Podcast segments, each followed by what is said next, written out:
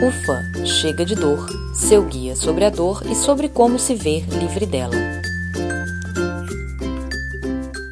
Olá, ouvintes do Ufa Chega de Dor. Hoje, dia 12 de maio, é Dia Internacional de Conscientização sobre a Fibromialgia. E por isso dedicamos nosso bate-papo aqui no UFA para falar sobre essa enfermidade que tem a dor como um de seus principais sintomas. Para tirar as nossas dúvidas, estamos do outro lado da linha com o fisioterapeuta Rafael Malezan, que faz parte do serviço em dor do Hospital Albert Einstein, em São Paulo. Olá, doutor Rafael. Oi, Raquel, tudo bem? Oi, doutor Rafael, tudo bem e muito obrigado por ter aceitado o convite. Bom, doutor Rafael, nossa primeira pergunta é em relação a uma descrição que é muito comum de se ouvir dos pacientes com fibromialgia, que é aquela da dor que vai do fio de cabelo até o dedão do pé. Por que a fibromialgia é capaz de causar essas dores em lugares tão diferentes? É, Raquel, muito interessante essa sua pergunta e muito pertinente né, essa colocação que os pacientes fazem. Né? Realmente, de fato, eles chegam para a gente no consultório falando que dói tudo. É uma dor que dói da cabeça aos pés, é uma dor que anda, tem hora que é no braço, outra hora é no ombro, outra hora é na perna. Então, é uma queixa de uma amplificação dolorosa muito grande. De fato, os pacientes eles chegam um quadro de dor muito generalizada, né, que é difícil de pontuar um local só. Né? O motivo disso acontecer ele é muito pertinente da própria fisiopatologia dessa doença, né, dessa síndrome que está acontecendo com o paciente. Né? Ah, o paciente com fibromialgia ele está enquadrado dentro daquilo que nós chamamos de pacientes com dor crônica do tipo uh, disfuncional. O que, que é seria uma dor disfuncional? Ela é um pouco diferente da dor aguda, da dor neuropática e, e outros tipos de dores. Ela é uma dor que ela muito centralizada no sistema nervoso central, principalmente em áreas relacionadas a comportamento e emoções. Então, por isso que nesse quadro de dor, o paciente ele tem essa amplificação dolorosa que dói o corpo todo, porque ela é centralizada, ela é uma dor que ela está de origem central e ela recebe muitas influências do meio externo e também do próprio condição emocional do paciente. Então isso faz com que o paciente ele tenha quadros de dores galopantes e uma dor que é muito inespecífica, acaba sendo muito generalizada. Certo. E além da dor, quais são os outros sintomas da fibromialgia? Como ela é uma síndrome, né, o paciente muitas vezes ele pode estar relacionado com distúrbios de sono, é uma das grandes queixas do paciente, é um sono não reparador, o paciente ele dorme muito superficialmente, acorda muitas vezes à noite, ou ele dorme e ele acorda de manhã como se não tivesse dormido, sempre muito cansado. Então, um dos grandes sintomas associados é a alteração do sono.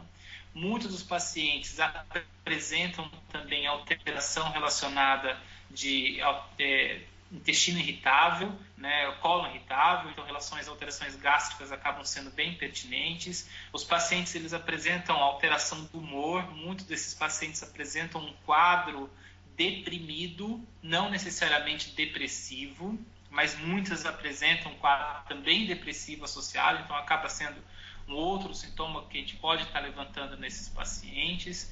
Muitos desses pacientes também podem ter algum déficit cognitivo leve por conta da dor crônica. Isso não é exclusivo da fibromialgia, mas muitos pacientes com dor crônica também vão apresentar esse déficit cognitivo e também alterações no, no sistema geniturinário, como cistite intersticial, que é uma dor pélvica. Então, existem muitos sintomas que podem estar associados a, ao padrão da fibromialgia. Você usou essa expressão da fibromialgia como uma síndrome. Por que se usa é, essa palavra? Por que a fibromialgia é considerada uma síndrome? Toda vez que a gente fala em síndrome, na verdade, porque síndrome é um conjunto de vários sinais e sintomas que não são específicos de uma única doença, que pode se encaixar em várias outras doenças. É, diferentemente de doença, quando a gente fala doença, doença tem uma causa, tem um agente etiológico, tem uma epidemiologia definida, uma doença ela vai ter uh, um curso fisiopatológico definido e geralmente apresenta alguma alteração funcional anatômica bem específica. Então, na verdade, isso é doença. Na fibromialgia, isso não acontece. O paciente ele tem vários sinais e sintomas inespecíficos, não tem uma causa específica da doença. Por isso que a gente considera a fibromialgia como uma síndrome, síndrome fibromialgica. A elaboração do diagnóstico da fibromialgia, ela acaba sendo uma elaboração do diagnóstico por exclusão. O paciente, quando chega para a gente com um quadro de dor desse, generalizado, mesmo com alteração de sono, deve ser pesquisado várias outras doenças, até que você possa excluir essas outras doenças, alterações hormonais, alterações neurológicas, é, é, endocrinológicas e assim por diante, até você poder falar assim, não, então esse paciente realmente é um paciente fibromialgico. O que, que eu quero dizer com isso? Que dentro desse aspecto de dor generalizada e amplificada, na verdade existem mais de 20 doenças que geram uma amplificação dolorosa muito parecida com a fibromialgia. Então, muitos, até inclusive muitos pacientes que são diagnosticados com fibromialgia hoje em dia, pode ser dessas outras síndromes dolorosas, dessas outras doenças dolorosas, não necessariamente fibromialgia. E isso pode ser que muitos, então, no futuro, com refinamento de diagnóstico, com refinamento de pesquisa, a gente consiga definir melhor o que é cada quadro doloroso do paciente. Mas o importante, Raquel, acaba não sendo isso. O importante para o nosso paciente de dor é justamente o tratamento e o enfrentamento que ele tem que ter mediante essa dor. Então, acho que a, o grande dilema do clínico de dor, o grande dilema dos fisioterapeutas, na verdade, é tentar levar o paciente, independente do seu diagnóstico primário, é o seu conforto e enfrentamento mediante a dor que ele apresenta. Certo. E o que a gente sabe hoje é que a fibromialgia tem uma incidência muito maior nas mulheres do que nos homens. Existe uma explicação para o porquê disso, o porquê isso acontece? Existem muitas hipóteses, né? Na verdade, assim, não existe nenhuma definição específica por que é mais comum em mulheres do que em homens. Existe uma questão relacionada à função genética, as questões genéticas que são mais predisponentes em mulheres do que em homens, isso já bem definido, algumas modificações de expressão gênica de receptores são mais presentes em mulheres do que em homens. Tem a questão hormonal, a modificações hormonais ao longo do ciclo da vida da mulher é diferente do que as modificações hormonais ao longo do ciclo da vida do homem. Uh, existe também a questão psicoemocional e da formação da psique masculina e feminina que são diferenciados. Então, uh, acredita-se que o fator estresse ambiental, o fator de modificação psicológica seja muito mais suscetível relacionado às alterações hormonais e da mulher do que no homem, por isso que você acaba, talvez, por isso, tendo uma incidência maior de fibromialgia nas mulheres do que nos homens. Outra hipótese, uma hipótese bem biomecânica, é que justamente que pela mulher apresentar uma biomecânica corporal diferente do homem, ela também está sujeita a maior estresse articular, de repetição, formação de, de processos inflamatórios. E isso vai gerando justamente uma sensibilização do sistema nervoso central, fazendo com que elas fiquem mais suscetíveis à cronificação de dor e até ao aparecimento da fibromialgia. Mas é até bom é, é, você ter tocado nessa pergunta, que embora seja muito mais comum em mulheres, a gente tem que lembrar que também existe fibromialgia em homens. A gente deve ir além até. É, a fibromialgia ela tem uma incidência maior em mulheres do que em homens, existem homens, mas também existe a fibromialgia juvenil, e adolescentes e crianças também que podem sofrer desse processo de fibromialgia. Então, que é muito mal diagnosticado, muito mal tratado ainda hoje em dia. Certo. E uma questão, vou voltar um pouquinho naquele ponto do diagnóstico. Uh, você tinha falado, doutor Rafael, que o diagnóstico ele costuma, né, ele costuma ser um pouco demorado pela questão dele ser feito por exclusão. Uhum. Agora, essa é a única razão para a demora do diagnóstico, porque a gente vê que os pacientes de fibromialgia no geral, eles demoram muito tempo para conseguir receber o diagnóstico e iniciar o tratamento. O que, que acontece? É que a dor é um tratamento negligenciado no Brasil. Né? Dor acaba sendo levando como sintoma secundário, as pessoas acham que é normal conviver com dor, que viver com dor é como se fosse o seu mecanismo de punição, então ela merece, então ou quando chega para um profissional de saúde e ele reclama de dor, às vezes a pessoa fala assim: ah, mas é normal ter dor, também você trabalha muito, ou você já tem uma determinada idade. Então a dor acaba sendo muito negligenciada em termos de tratamento. E isso faz com que vire uma bola de neve. O paciente ele começa a levar isso para um profissional, dois, três, quatro.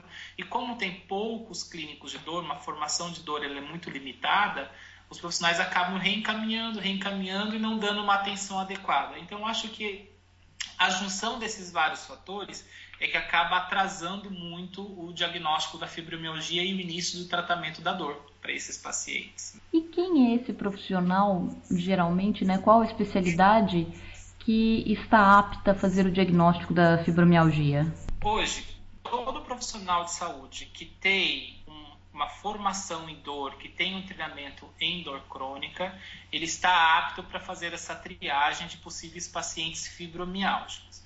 Então, seja fisioterapeuta, educador físico, enfermeiro, médico ou psicólogo, super importante o psicólogo nesse processo, eles estão aptos para triar esses pacientes com essa amplificação dolorosa. Uma vez identificado esse paciente, é interessante esse paciente ser encaminhado para um reumatologista, ou para um clínico de dor, ou para um clínico que tem experiência em dor, para que sejam feitos todos os diagnósticos de exclusão. Tem que ter certeza que não tem uma alteração hormonal, tem que ter certeza que o paciente não tem Parkinson, tem que ter certeza de várias coisas para assim a gente poder fechar um diagnóstico. Então, poderia falar para você que hoje o diagnóstico de fibromialgia ele é multiprofissional ele vai precisar do parecer do fisioterapeuta, vai precisar do parecer do psicólogo, vai precisar do parecer da enfermagem, do médico, de uma equipe multiprofissional, multidisciplinar, para que a gente possa chegar num consenso. Não, esse paciente tem fibromialgia. E da mesma maneira como o diagnóstico envolve todos esses profissionais, o tratamento depois também vai envolver eh, mais de um profissional? Vai ser um, um, algo realizado por essa equipe multiprofissional também? É, perfeito. Essa é a visão. Hoje, em tratamento de dor, não só da fibromialgia, mas em tratamento da dor crônica, aquela visão é, de uma única modalidade vai resolver todo o problema, isso não existe. Então, é comum, por exemplo, o paciente de fibromialgia ou de dor crônica chegar e falar assim: não, eu faço fisioterapia, a fisioterapia vai resolver minha vida ou eu tomo remédio, o remédio vai resolver minha vida. E, e, o paciente às vezes ele quer fazer uma coisa, porque ele tem aquela, aquela esperança milagrosa de que um, uma coisa vai resolver. E a gente sabe que para fibro e para dor crônica isso não funciona. A melhor terapia para esses pacientes é a que a gente chama de terapia multimodal. O que é uma terapia multimodal? Que envolve várias especialidades. Então, hoje, a evidência para o paciente fibromialgico é que ele tem que passar por suporte médico e farmacológico, ele vai ter que tomar remédio, né, e remédios específicos, então vai ter que tomar remédios como um antidepressivo, muitas vezes um anticonvulsivante, que são medicamentos que, embora tenham esse nome, mas são medicamentos que têm uma atuação na dor. Esse paciente ele vai ter que fazer psicoterapia para desenvolver mecanismos de enfrentamento da dor, ele precisa compreender e gerenciar a dor na vida dele. Ele vai ter que fazer fisioterapia para fazer justamente o ajuste postural, fazer um treino de reeducação do movimento, fazer um reganho aeróbico, vai ter que ir para academia, vai ter que ir para hidro, vai ter que entrar com práticas integrativas como meditação, ou até mesmo hipnose e auto-hipnose. Então, acho que hoje o melhor tratamento para o paciente fibromialgico e o melhor tratamento para o paciente com dor crônica é a terapia multimodal, onde a gente pode, dentro de um leque de possibilidades de evidência, casar um tratamento ideal para cada paciente. Então, certo, doutor Rafael, muito obrigada pela sua participação. Foi um prazer tê-lo aqui conosco. Espero que a gente possa contar com você mais vezes aqui no Chega de Dor. Raquel, eu agradeço muito a, o convite, fico é, lisonjeado com a participação e estou sempre disponível a ajudar o que vocês precisarem. Meu muito obrigada para você também que nos ouve lembre-se, você pode acompanhar nossas atualizações em nossa página do Facebook, www.facebook.com.br chega de dor, pelo Twitter, arroba chega de dor, ou pelo www.chegadedor.com. Um bom dia sem dor e até a próxima! Este podcast é um oferecimento de Vortex Medical.